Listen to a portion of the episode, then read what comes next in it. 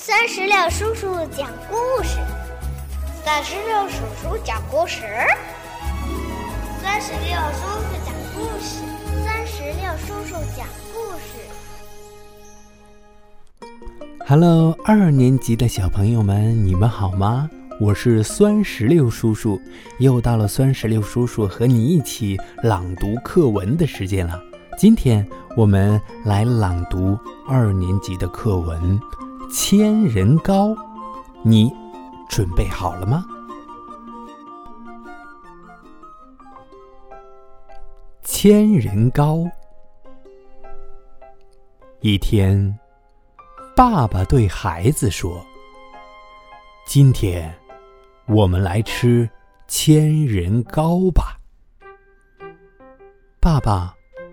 什么是千人糕？孩子好奇地问。需要很多很多人才能做成的糕。爸爸回答。孩子想，这糕要很多很多人才能做成，一定特别大，也许比桌子还大吧。爸爸。端来一块糕，那糕看上去跟平时吃的糕没什么两样。难道它的味道很特别吗？孩子急忙尝了尝，笑了。这就是平常吃过的米糕吗？您给我买过呀？爸爸说：“是的。”就是平常吃的米糕，你知道这糕是怎么做成的吗？孩子说：“嗯，是把大米磨成粉做的，还加了糖。”爸爸说：“是啊，大米是用农民种的稻子加工出来的。”农民种稻子需要种子、农具、肥料、水。爸爸接着说：“糖呢，是用甘蔗汁、甜菜汁熬出来的。甘蔗、甜菜也要有人种。熬糖的时候要有工具，还得有火。就算米糕做好了。”还得要人包装、送货、销售，这些又需要很多人的劳动。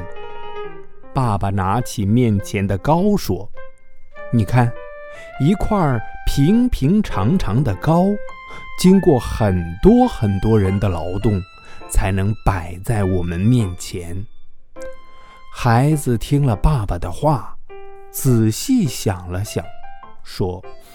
爸爸，这糕的确应该叫千人糕啊！好了，小朋友们，到这里，我们的课文《千人糕》就朗读完毕了。酸石榴叔叔想问一下你：我们穿的衣服、用的玩具等等，都经过了很多人的劳动，你能？举例说一说，生活当中还有哪些东西是很多人造就出来的吗？如果你想告诉酸石榴叔叔，那就赶紧让爸爸妈妈在我们的页面下方的留言区来告诉酸石榴叔叔和全国的小朋友们吧。好了，我们今天的朗读到这儿就结束了，让我们期待下一次精彩的朗读吧。拜拜，拜拜，拜拜！